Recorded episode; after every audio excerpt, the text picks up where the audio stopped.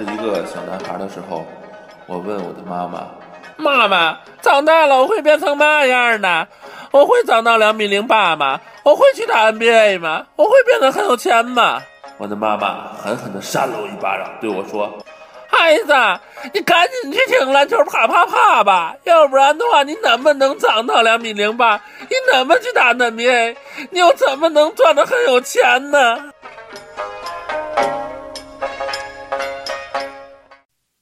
大家好啊，这是这个新的一期篮球啪啪啪节目啊，啊，我们今天这个人数也比较多啊，准备聊一聊关于新进的一个篮球品牌 UA 啊安德玛的一个话题啊。首先，这个介绍一下这个到场的有都有谁？有我大定，大家好，我是大齐，大家好，我是山海，大家好，我是裙子，嗯，然后呢？这个今天呢是主要是由海哥来主要讲一讲啊，他主要是最近换装备特别勤，特别喜欢那个安德玛这个东西啊。对，那个去年那期年货节目的时候就讲到我去年换装备的事儿，其实也就是在对这些装备的关注过程中，就是突然关注到这个安德玛这个品牌。其实这个品牌在一些专业的人士里边，应该是相对来说他们口口相传的比较多。但是大家知道的话，就是呃，还相对于耐克、阿迪来说的话，还是一个这二十年新出现的一个品牌。然后我也是因为看他那个他的紧身衣和鞋的过程中，有有看他篇新闻报道说他现在已经在美国超过了阿迪，成为第二的个篮球鞋的品牌，我就觉得哎很好奇，然后就想看看这玩意儿怎么回事呢？因为在我的印象里边，这个体育市场像阿迪、耐克这些，他们已经从这个。球星在那个球星代言这一块儿，包括他们的各种的技术开发，应用什么那个材料呀、技术，还有这个叫市场营销，已经做得非常成熟了。而且这个也不是一个高科技的企业或者一个新兴的行业，怎么突然哎有一这个愣小子蹦一下就蹦出来了，然后把在美国已经把阿迪给干掉了。所以我就想。找了这些方面企业发展脉络的一些资料，然后还有它一些市场营销策略，还有它的一个球星代言的一些做法，想今天跟听众们做一个共享和交流。嗯，好，接着说，这也不是变成脱口秀一个人说到底吧？那个这样，呃，基本上我们想从四个方面的话题把今天这个节目进行下去。第一个就是简单说一下，就是了解这个企业。那个发展的一个脉络，就是用一条线说明他这二十年是怎么过来的。然后这个是第一块第二个就是想讲一下他这个在互联网嘛，就是他的互联网战略这块就是在或者他怎么用互联网来做营销的。然后另外一个就是想讲一下他的这个球星代言、选球星这块在有些什么有趣的故事。最后一块想聊一聊，就是他。就我们看不懂，但是他企业做的一些事儿，然后这也是比较好玩，主要想围绕这四个方面展开。然后，接下来我这样，我用一条时间轴来说一下这个安德玛这个品牌，这些都是百度百科和百度新闻找的一些资料。就这个品牌，它是一九九六年开始出现，当时的话，这个我其实还在刚上大一，我很多上大学了。我再说。我们可以看，就当时在九六年的话，其实我印象里面应该是就是乔丹跟爵士打总决赛那那两年，九六九七到九七九八那会儿。不是九六年是超音速，超音速，对对啊，那 就在那一年的时候，那个这个品牌可能还刚刚开始，我不知道当时它的商标有有没有注册，这个没查到。反正从我们搜索资料查到，这个今年这九六年的话，他那个企业的创始人是个橄榄球的那个凯文普朗克，对。是一个橄榄球的那个运动员，对，当时他吧就是觉得，哎呀，我操，这个运动完之后一身湿不唧唧的，穿那种纯棉的运动服不爽，他就觉得想要找一个这个能改变这个这种不爽的一个替代材料做一个衣服。当时这小子大四，嗯，大四，不是，就是马里兰大学的橄榄球队长。然后他发明在自己的车库里边，然后。找找亲朋好友贷款也好，也没人贷给他，最后用信用卡套现，然后找了一笔钱，然后在地下室吭哧吭哧搞搞出这么一批衣服来，然后就是不是那种棉质的，是涤纶的，应该是。对，然后这种衣服，他一开始的话，他当时你像企业品牌初创，在零一年之前的话，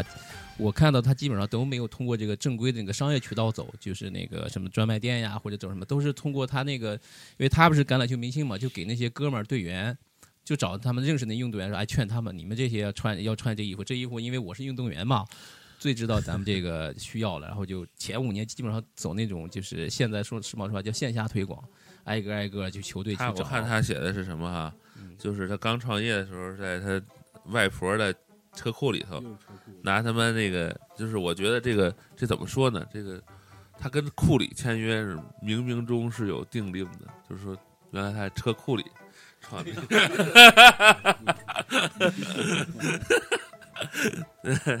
对，然后那个他在车库里呢，然后就是用那个几个破布做出了第一件这个涤纶莱卡纤维混合的这个功能 T 恤，就不沾，就咱说完了，就打完球之后不贴身，然后非常透气的那种紧身的衣服，嗯，大家都穿过吧？就有点像那个，有点像那个耐克的那个，就是速干的那个材料，是吧？对对就那种，然后他自己剪裁，自己做衣服，都他自己学的，然后自己开着车在美国东海岸销售，那身上带俩名片，他自己自己说啊，身上带俩名片，一个上印着总裁，另外一个写着销售经理，碰到供应商就给总裁，然后说你卖给我，我一定给你钱，然后那个碰到分分销商，就说那个我们就装他自己是销售，跟讨价还价，嗯。这哥们儿还是有这个销售策略的啊，比较厉害。我觉得，我觉得他妈他是，我觉得他妈他被逼的，他被逼的，我操！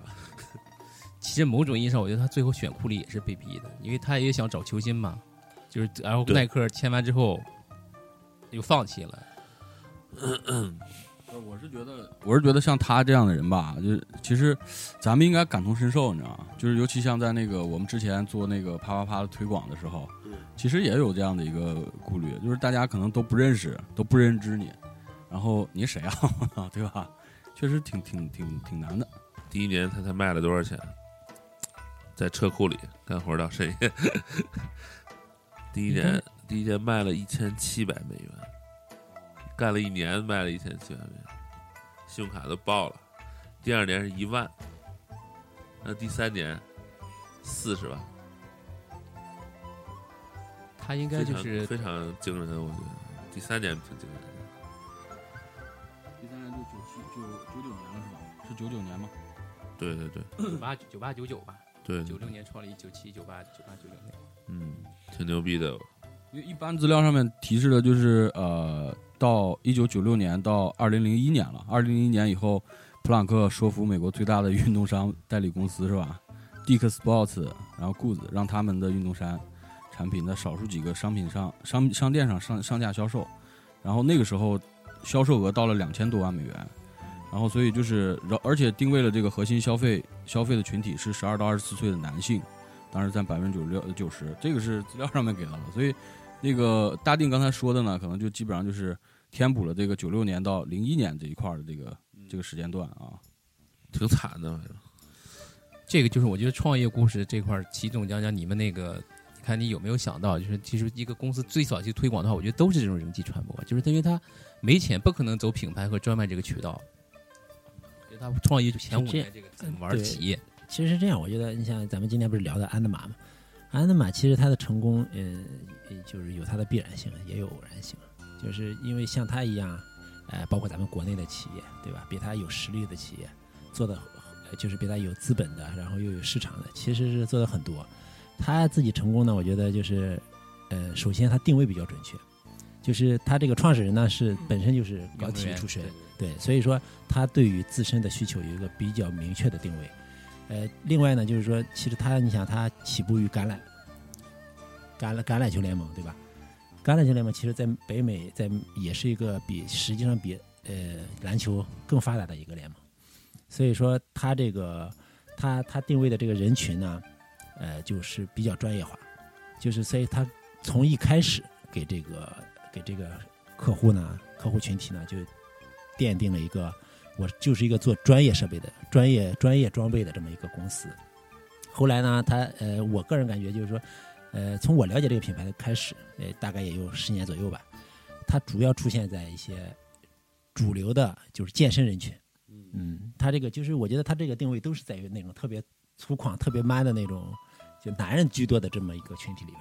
嗯，这这是他刚开始，然后能够形成口碑，然后又又能又能推广出去一个比较好的定位吧。嗯，然后至于说后面的他人家是就是说包括代言也好，包括这个呃包括这个定位于女性呀、小孩呀这些这些，呃，其实我觉得他们都是 都是他在企业的发展过程中，然后准确的定位，然后传销好掉头嘛。啊，因为耐克他肯定想，呃，他只能把它当做一个潜在的对手，但是还是眼里看不到这个安德玛。安德玛自己其实很明白，我就做专业的，我就做，呃，在相关产业里边，呃，就是，呃，做一个小的小的受众品牌吧。但是我觉得他运气好的一点，就是说的偶然性呢，就是说他刚好，呃，找的这一批代言人呢，都是，呃，他用最少的成本。在某种渠道下，他用最少的成本找到了这批人，然后这批人呢，刚好都处在，至少在这十年来，全部都处在这个事业发展期，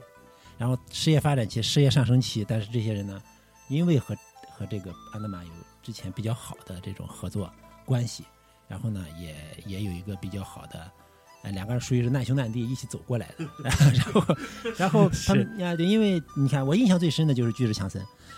巨石他其实从一开始一直混混迹于这种，呃，无论是他之前的格斗摔跤，还是后来的好莱坞的这些发展，他其实一直混迹于二三线的这种，呃，很很一般的小片子啊，尤其是在好莱坞，他那个片子要不就是搞笑的，要不就是呃不入流的，或者说没有什么票房的。但是呢，他在这个过程中，其实呃，第一呢，他他有非常好的身体，然后呢，他呢又能把这个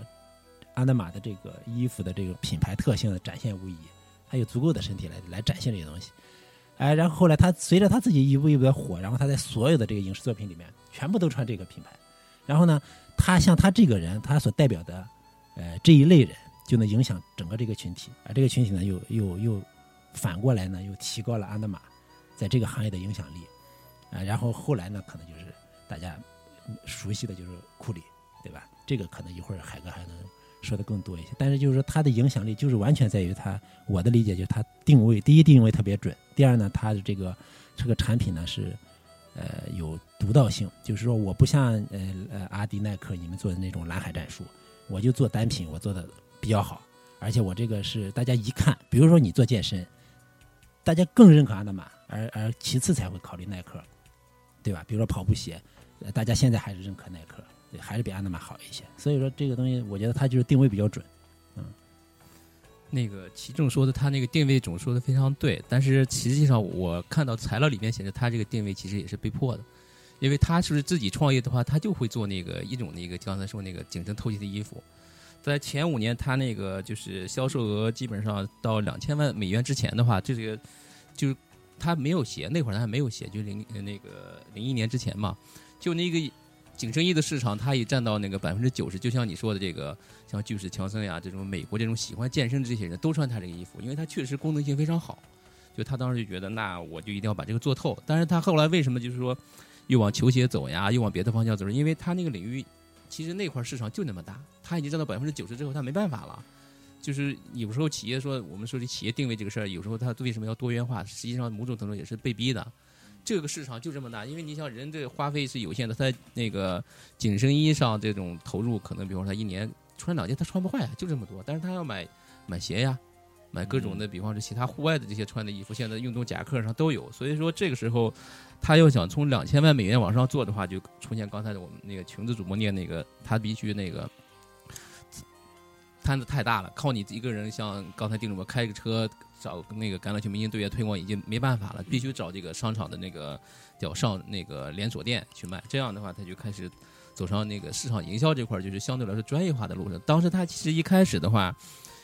呃，也是开始走广告路线了，就是从那个零一年开始，他当时找那个橄榄球明星拍了一个广告，他的广告口号是叫“保卫我们的房子”。这个我这块特别理解不了，就是请大定。主播给大家就是简单介绍一下他为什么这么一个口号，因为耐克那个吧，就加入的多意思，大家就是有各种解读。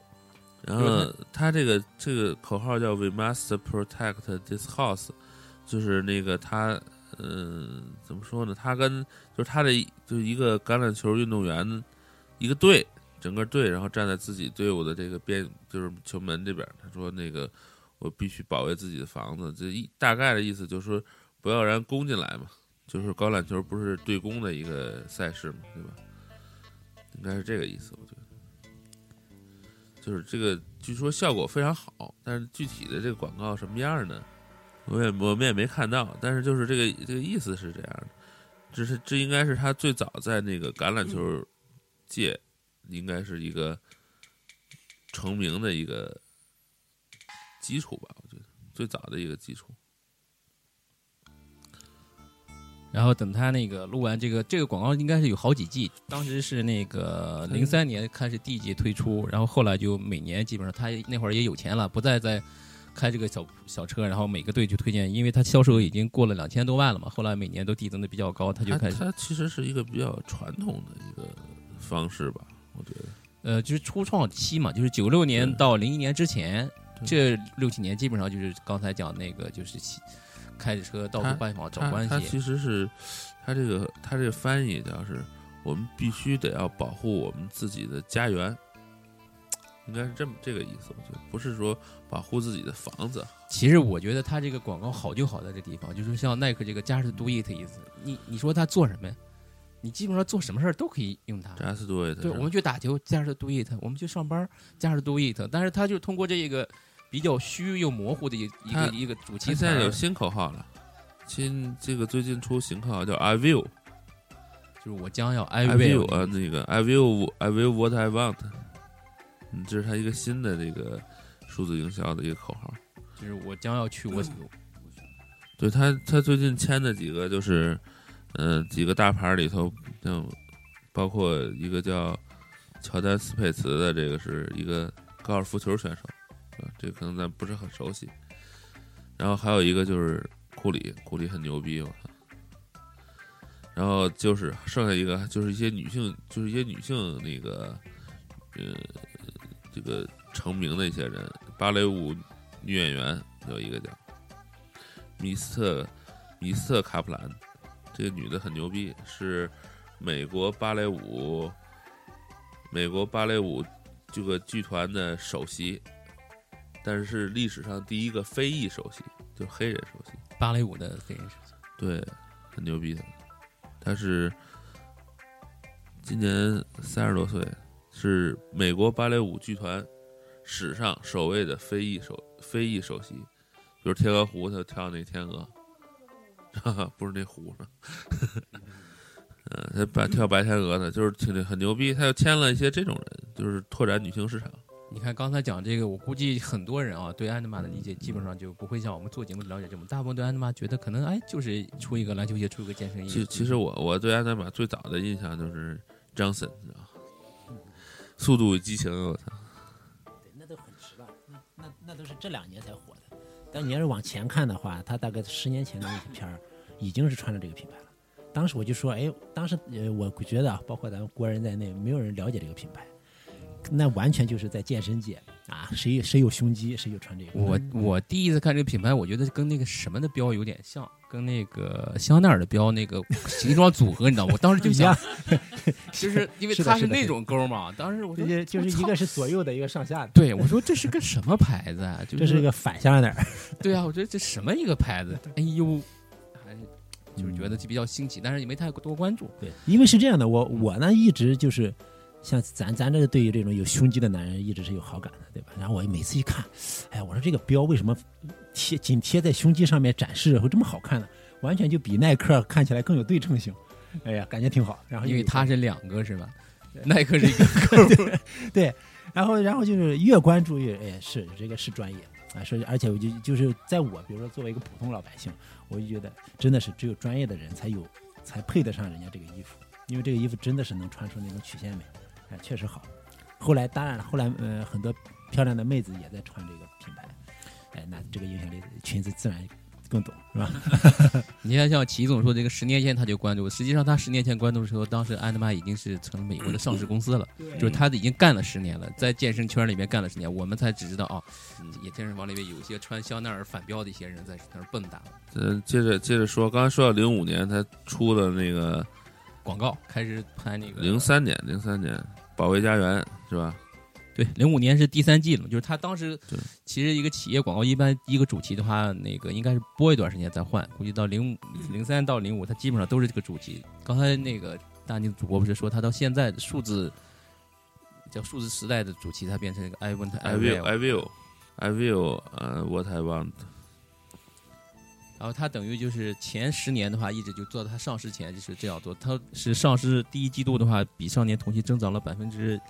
一百一十二，就是女装也达到两千多万美元。二零一一年才开始在上海开第一家专卖店。当时后来有那个媒体问这个就是嗯布朗克说：“哎，你们这个中国市场是怎么回事？什么开店？”他就说：“哎呀，我为什么在这开店？是因为很多人去美国旅游时候看，不断的问为什么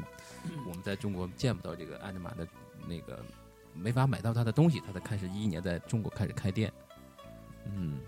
其实其实我觉得跟他运动鞋品牌有关系，他好像是呃那阵儿开始做运动鞋的，我记得。对，那可能是他那会儿呢是已经有准备，就是对，就相当于他已经是到瓶颈了，他肯定是需要突破的。需破需要突破的话，呃，嗯像耐克、阿迪这些在中国已经有很成熟的市场，所以他们认识到这是一个机会，这是可能是他们在上海开店的一些原因。但我个人觉得，呃，其实包括他刚进入上海那会儿，呃，在一些是那个少数的那个或者说一些主流人群吧，啊、非主流人群，他们那批就是说，比如侧重于健身，侧重于户外。就是我我印象中，像安德玛和这个始祖鸟，就这类品牌，就这类其实在北美是就是高档品牌，就中高档品牌吧。他们进入中国市场，其实都是找一个切入点，就是说我不可能一上来就大批量的卖一些球衣啊，卖一些球鞋啊，我这些都没有，有了也没有人认可，跟跟比不了，肯定比不过耐克，呃，比不过安安踏李宁。对吧？他们只能走这种高精尖的路线，嗯，然后他们找一批代言人，然后推广一些呃本专业的呃本行业的活动，啊、这是我我就是前些年对这个品牌的了解。我至于对它有之所以有了解，是因为过去五六年我们一我们这边像我的工作就是一直做这种品牌推广，还有品牌营销，对吧？品牌保护，所以像包括就是就是所谓的一些国国外国的大牌，这些大牌进入国内市场以后，他们包括他们所面临的困境。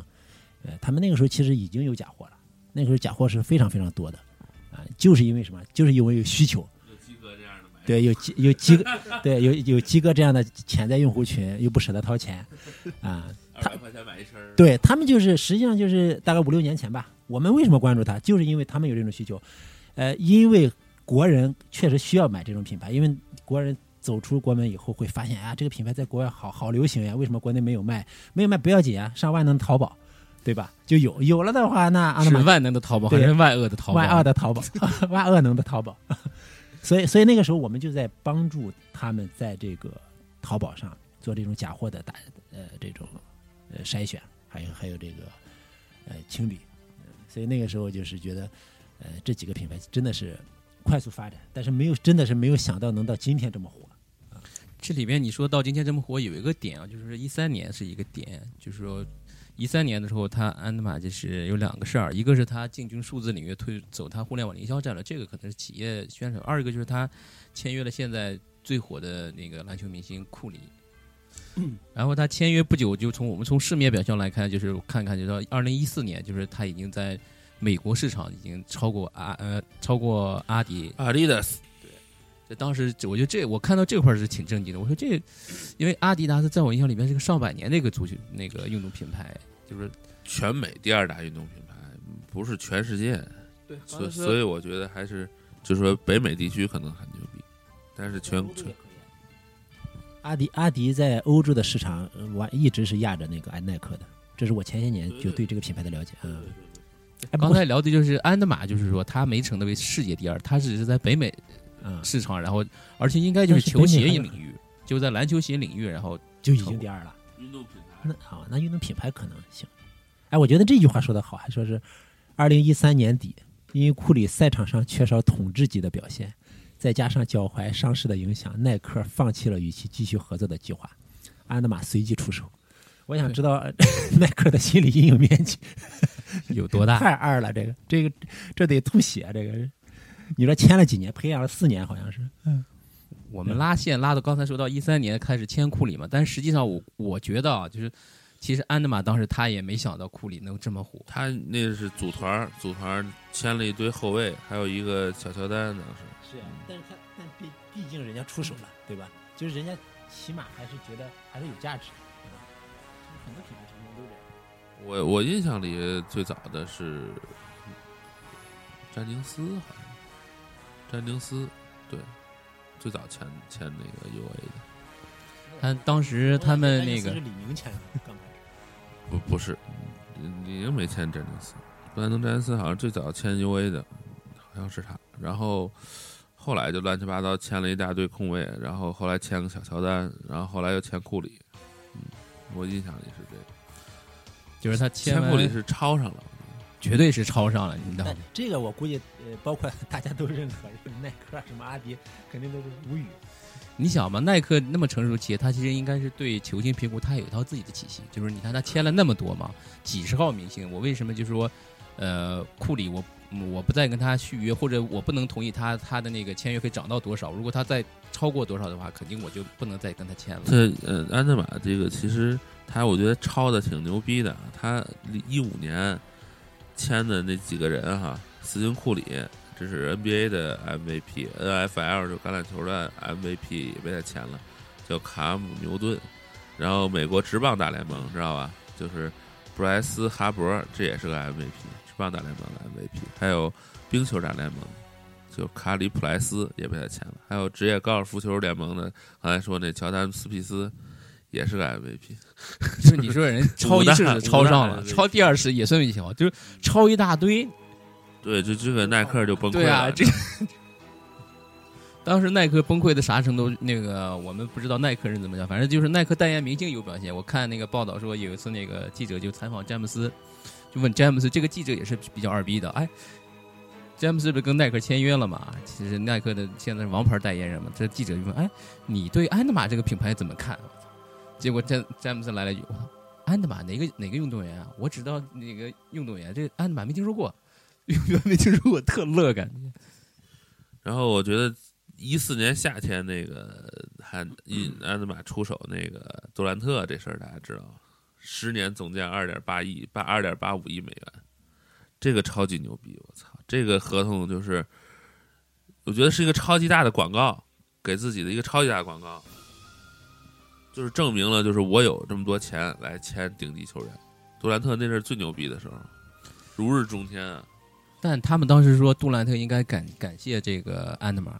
嗯，就是说他现在因为有了叫什么竞价了嘛，跟拍卖似的。你要他妈一有库里这个例子了，你要再不给我多了，我他妈的不匹配，我直接我也转头。对非常，我觉得他非常那个怎么说呢，敢下手，而且向运动员和世界证明说老子有钱，能签，我操，十年二点八五亿美元，什么概念？我操，每年就是两千，现在每年两千八百万美元，怎么大大店主播的嘴都下巴都合不上？哎，其实是这样的，就是体育行业本来竞争就激烈，对吧？就跟耐克和阿迪的像当年的竞争是一样的。你耐克取得奥运会的主办权、呃赞助商，对吧？这排他性的。那么阿迪很简单，我没有这个赞助权，我就在我就在你呃去场馆的路上，两边沿岸沿沿路的所有的广告牌都买成阿迪的，就是别人去了以为阿迪是赞助商的，啊，进了场馆才发现耐克是赞助商。只要你舍得砸钱，然后最主要是，其实呃，因为对中国人来说呢，可能对安德玛的了解是仅限于比如一三年之后，哎，整个尤其是比如篮球行业啊，呃，或者说是火就是相关的行业，呃火了以后，咱们才觉得，哎呀，这个品牌确实了不得，嗯，但实际上人家在就是说，无论是出手这个那个杜兰特也好，还是其实他已经成为一个呃高速增长的，而且特别有特别有就是有未来规划的这么一个、呃牛逼的企业。呃，一点一点，实际上咱们觉得人家小，或者说啊，也你跟耐克比是小，但是人家真的是已经成长为在世界上也是排名前几的这个一个运动品牌。嗯刚才说他那个超上了，然后刚才开玩笑说，哎，一个人是超上了，这个库里是超上了，然后刚才丹主播念的几个其他联盟的运动员也是超上了。嗯那两个三个超的话，他肯定就不是简单是我们说那个有偶然性了，肯定是他其实从他自己在做一系列的准备，我还可以给大家说两个例子，就说他为什么能超上的原因啊。你看他有这个例子，他跟阿迪那个竞争的，当时是阿迪那个赞助的是穆雷那个呃网球领域那块的一个明星嘛，赞助的是安迪穆雷，穆雷，嗯然后那个也是穆雷，估计当时跟库里有点相像，就是说我可能也是职业生涯不再那么像原先那么牛逼辉煌了。然后这个时候就安德玛，哎，我也不知道他哪个神一样的团队就给把这人穆雷给签下来了。签完之后的话，最逗的是什么呀？团队，穆雷刚签完那段时间，他是因为刚跳过来嘛，就是安德玛给他那个球鞋定制球鞋没做出来，然后有一个特牛逼的一个就是比赛的话，穆雷穿的还是那个阿迪的鞋，然后阿迪当时就在推特就说了，哎，你可以换个马甲，但是装备你还是不能换的。然后最后你看这个安德玛的公关团队，包括穆雷本人也说了，这个。呃，对一个运动员来说，这个别的装备可以凑合，但是鞋这块儿，我为了避免伤病，我不能说我随随便便就换鞋。但是就过了两三个月，然后在一个公开赛上，然后马上就穿上那个安德玛的鞋了。我觉得从这个上，安德玛他自己出来做公关说，啊，你看我们对运动员对运动这个执着精神的追求，我们这个是一直在做，这这肯定是公关词儿了。应该我觉得当时绝对是一个绝逼是一个失误。呃，我是觉得安德玛在这方面，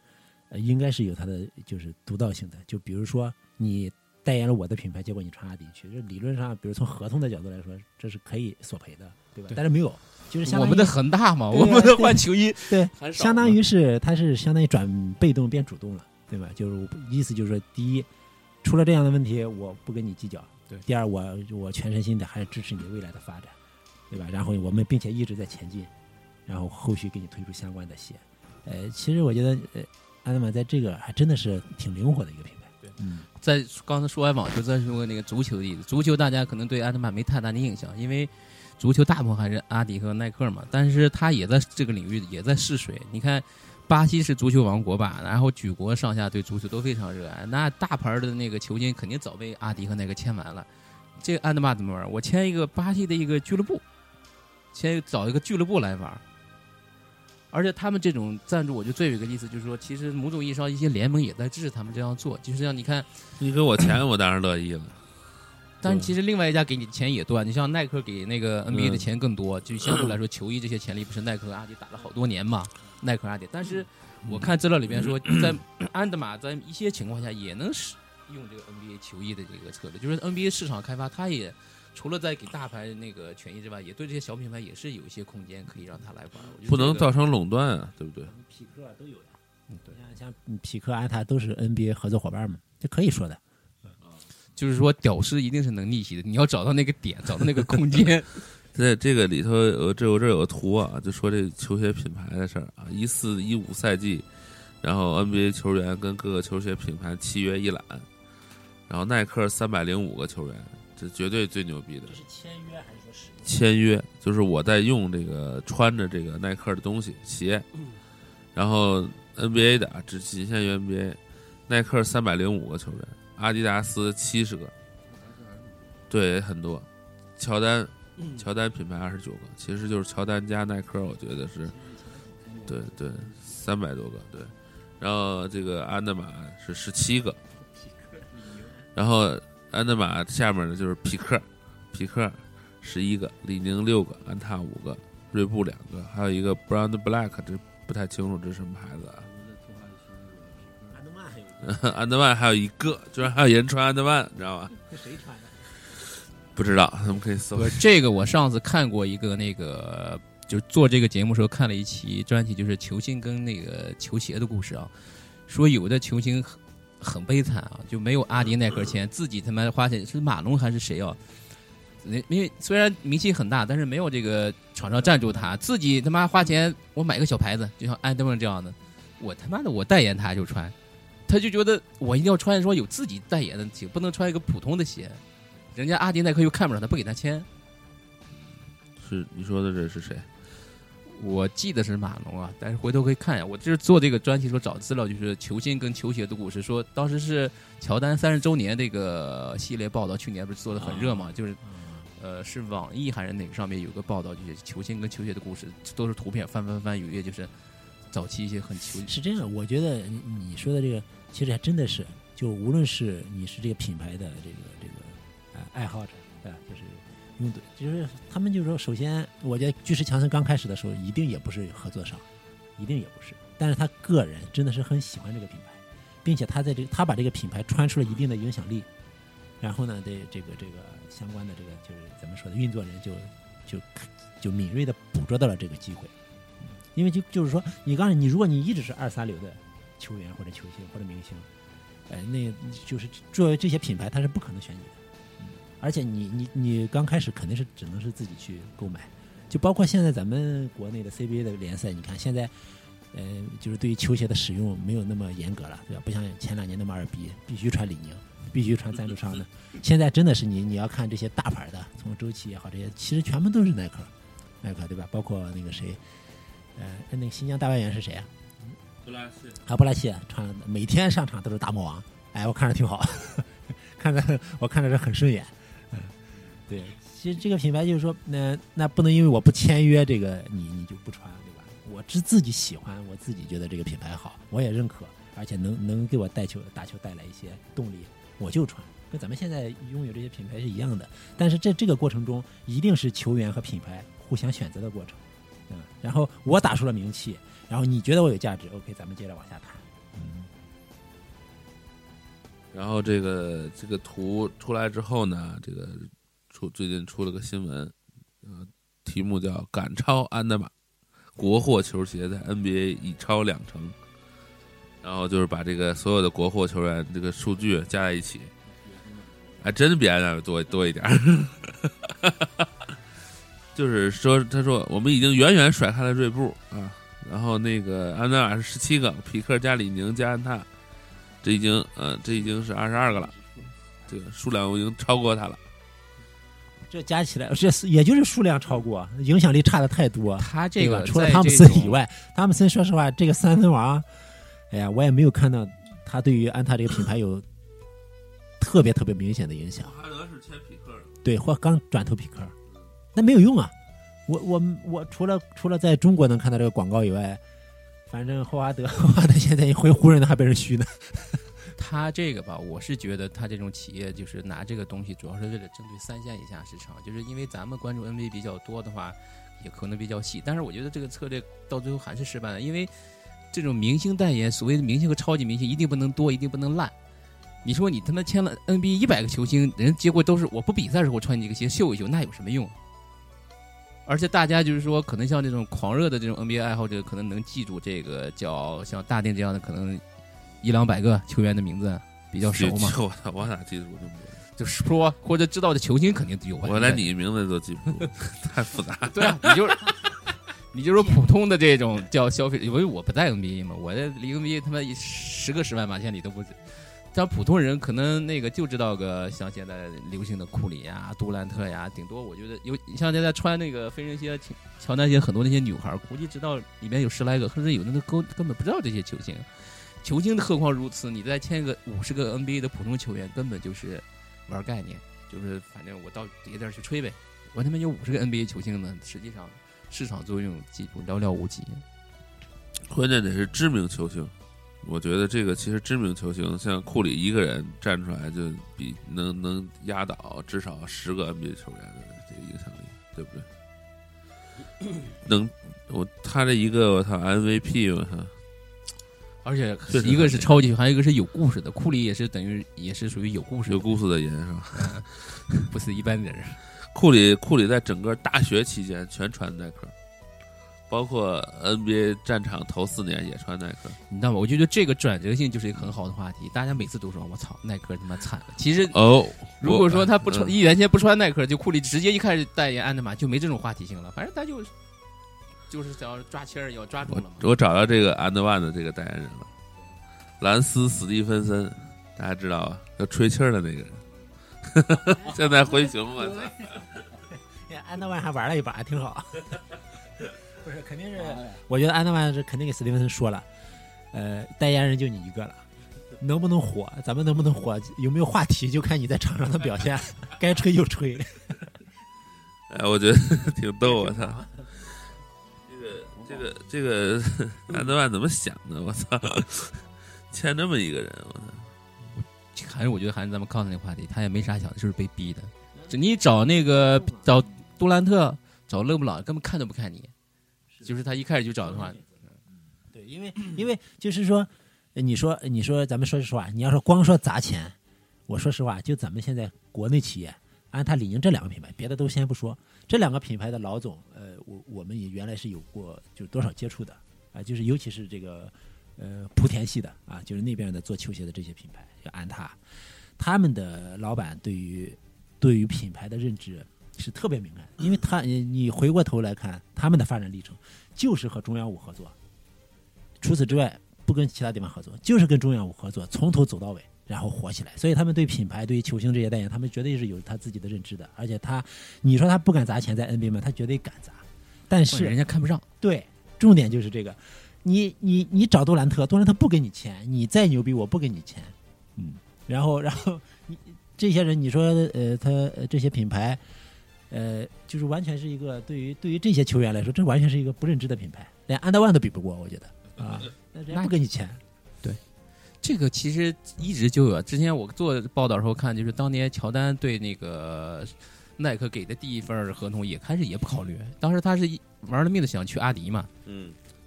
那最后是阿迪把他给抛弃了。实际上，某种意义上说，人家阿迪经过当时的评估期，觉得这人个也不高，然后也就那样，不一定能打成啥样的。反正或者你来也行，但是就是待遇不合适呗。最后让耐克给抄上了。其实耐克啊，比比那个安德玛强多了。耐克当年是给日本球鞋啊做做那个代工的，他不缺钱，不像安德玛那个刚开始那么惨在在车库里做，你知道吗？安这个安德玛其实更传奇一些。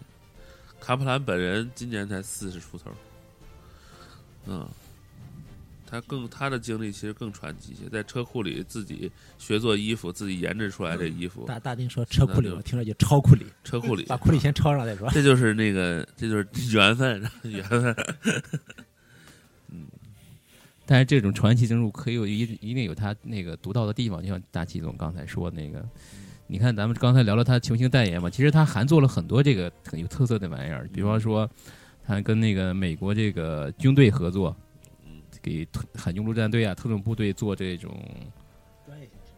叫那个我看一下啊，应该是也就是专专业的什么瘦身设备或者是军用设备、军用服装。E 三九就是给美国军方特种部队研造的，呃，研制的，可以测呼吸、心率、皮肤温度、加速度这种功率。现在，经已经走高科技路线了。呃，说到底走不走的他单说、啊，说到底，人家高科呃那个海军陆战队那也是身材很牛逼的呀，就是这个东西值得穿是吧？反正我用我这种一贯一贯黑的心思态度，他其实真真的做那个东西，对那双鞋对你有大多多大帮助，咱不知道。但你听说，我操，这个公司干这个挺牛逼的。专业路线，就跟小这米小米做的，我他这个更倾向于品牌的推广，他一定是这样的。你说海军陆战队，说实话，那那些装备穿什么不是穿，对吧？就就跟就跟咱们国内的一样啊，动不动什么什么车赞助中国女排，动不动什么呃什么破车赞助呃游泳队，你说这有什么有什么鸟关系吗？不是，我是为什么这这样黑呢？因为昨天我刚看了那个《海军陆战队四》一个电影嘛，它的主题就是讲这个美国国防这个军火承包商怎么偷工减料，怎么那啥。就是我看完这个有点启发，我说他这个就是说他这个 E 三九这这个科技多牛，咱单说，其实就是在他的普通这个企业或者景气里，但咱们能买到那个两三百块钱、三四百块钱鸡哥那种慢慢点满就肯定没啥屁作用都没有，任何作用。但是这个企业它往这个方面努力，也不一定。我跟你说，这个其实可以，你可以这么理解，鸡哥买的是 A 货，你知道吧？高高仿原厂出品的高仿，就是下脚料拼出来的，你知道吗？